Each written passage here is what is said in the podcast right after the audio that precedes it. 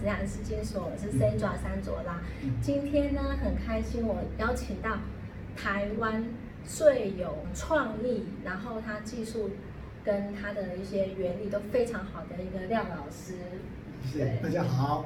他是一个画家这样子。那我们今天想要先请老师啊分享一下，就是说他为什么会想要当画家这样。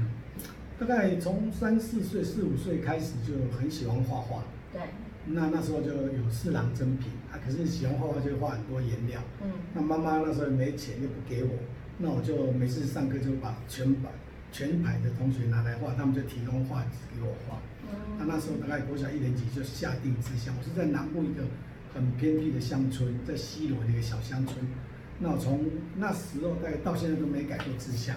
对，其实我蛮讶异，就是老师说我小时候就决定我要当画家了。嗯，对，那时候其实若以正常的小孩子，我可能会被逼念去念医学院啊，或什么什么。可是我就觉得我喜欢这个工作，像现在做到快六十岁了，我还六十几岁，我还是觉得这个工作，他们也讲说，我不见得会有很宽裕的经济能力，但我有一片天，这个天是我自己上的色彩，我人生就为它上色彩。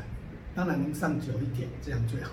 嗯，而且老老师他其实他呃小时候有这个志向嘛，可是他一直到二十八岁的时候才真正的去考这个美术系这样子。小时候一般来讲，落在正常比较正常的家庭的小孩子，对，我可能就会被安排去念，去当律师啊，当什么大家都会当，因为我学功课不错。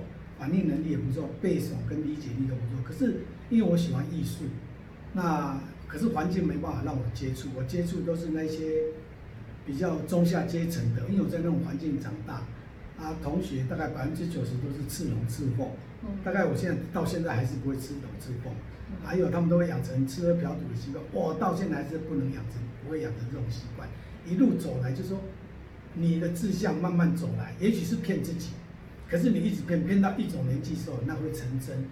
美梦成真就是不在自己编织，可里面有很多血泪。那有些年轻人要走这行的时候，就说你要确定你要走这行，你未来会面对什么问题？常常很多家长问我说：“李老师，那小孩子学画就是要走画画这条路，可是画画不能吃。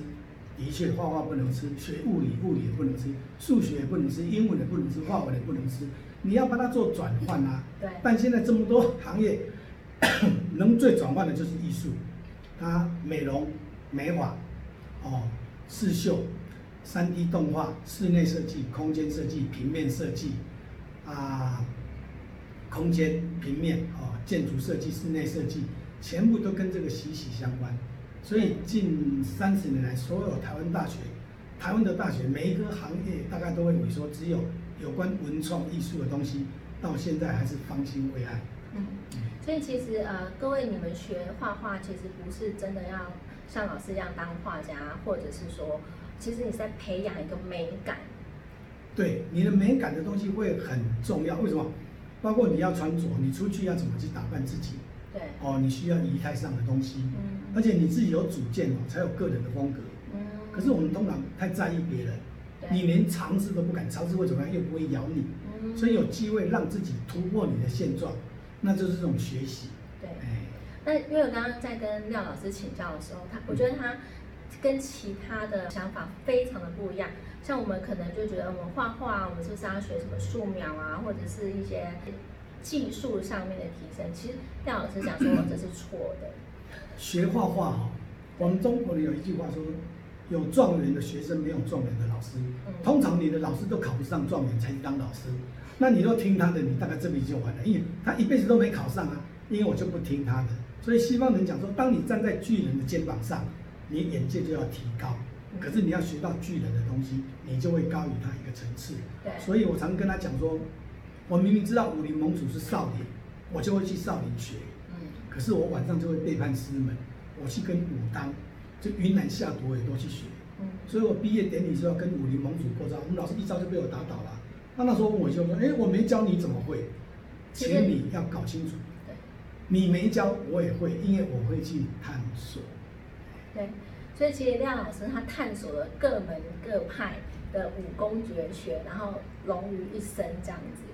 其实我常跟学员讲说，你学东西要活用。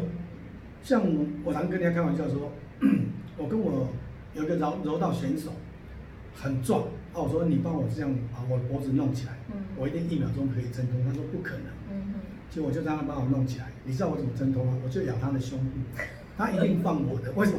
人有时候到危急的时候哦，你一定要改变你既有的思维。嗯因为你这个思维走到快碰墙的时候，有两种，一种穿透力过去，那就新的柳暗花明。嗯可是很多人都要穿过那一刹那就往回走，对，你会后悔，你心里永远落的那个遗憾。哎，你穿过去，也许不如你想象，可是你已经经过了，嗯你认了，然后那你会觉得理很理理直气壮的这个样子。对，然后另外老师其实他每天每天他都在学习，对他来讲，他有一个他自己的一个学习的一个哲学，这样。很多人说我很自负，我说一点都不自负，因为我这辈子都是半瓶子水，到我死那一刹那，我还是半瓶子水，满了就倒掉，满了倒掉。我们中国人讲说你要谦虚哦，我常常说这么多华人的人口，真的华人的教育培养出来能拿到诺贝尔奖，几乎不太可能。为什么？就谦虚。嗯。你有什么好谦虚的？我们又没有文明，我们只有古文明，近代的文明都是西方人给我们的，给我们现在这个录音设备，我们的电灯外国人发明，我们现在的房子叫洋房，就洋人盖的水泥，水泥叫洋灰，嗯。啊，电也是外国人发明的，灯也是外国人发明的，我们只有那四样，罗盘、火药、造纸、印刷术，到现在还那四样，所以要不断的去穿透，你会探索新的东西。很多东西不是说你画的漂亮，我们就举个例子来讲，大家都知道 Kitty 猫，嗯那什么猫啊，也不像猫，可你知道它那个图腾，地质本赚了几千亿，对，所以你每个人都有机会，可是你要自己去试。嗯可是你试的过程，你现在垫垫，你有多少存粮可以做？不然你会面临到现实环境，因为那个你都可以知道。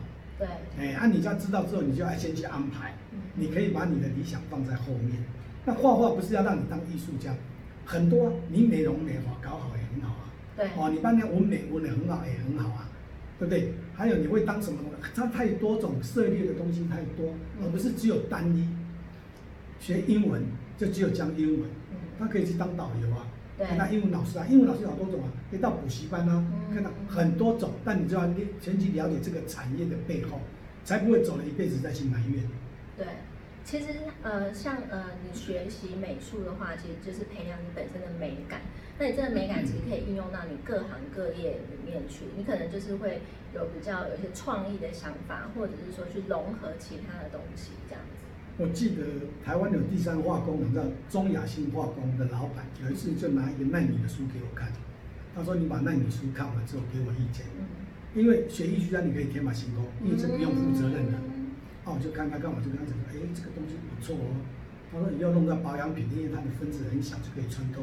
嗯，啊，以后可能就说我一个药剂把它纳米化，是一颗小小跟蚂蚁一样就可以治疗你。对那以后未来可能就这样，所谓标靶治疗嗯，那个都跟这样息息相关。而且学艺术，你说三 D 透视以后用在显微镜里面，伸到里面去，像这样打好呃达文西手术都是这样。啊，你弄进去，你去判断它的三 D 在你的胸腔壁位，它就可以避开血管去做整个治疗，其实跟这个都息息相关。对，可能就是你在学素描的时候构图。素描的东西有，素描不是要让你画，是让你懂它的原理。嗯我们都是你会画画，但不懂。对，就像我们从小写颜真卿、写柳公权，我常跟他开玩笑说，近代的书法家我只认识一个，那叫于右任，嗯因为他的字有辨识度。嗯还有郑板桥的“难得糊涂”那四个字，嗯我也有辨识度。嗯啊，其他大概百分之九十九都没有辨识度。你为什么认识毕加索？因为他有辨识度。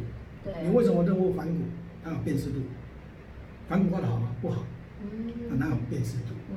也许他人生很凄惨，可是他替我们照亮人类闪亮的天空，只有他在闪亮，我们都随着随波逐流。哎，对，那其实廖老师他就不是一个随波逐流的画家这样子。嗯，所以你来跟我学画，我都会，我外面现在很多阿妈在画画，她说你要多鼓励啊，我说没有啊，我觉得我都会把你摧毁，你要自己鼓励自己，因为人生的路是你在走，嗯，酸甜苦辣都自己尝，对，因为没有人替你分担。嗯就像我来跟那阿妈开玩笑，有时候他们会念我，他说年纪大了六七十岁还很爱漂亮。我说你们无聊的，都已经嫁先生到阿妈还能干，他们都跟我你管我，我自己看着高兴。哎，对了，自己看着高兴就好。对，我们非常谢谢廖老师。好，谢谢孙主任。谢谢，哎，谢谢你，拜拜。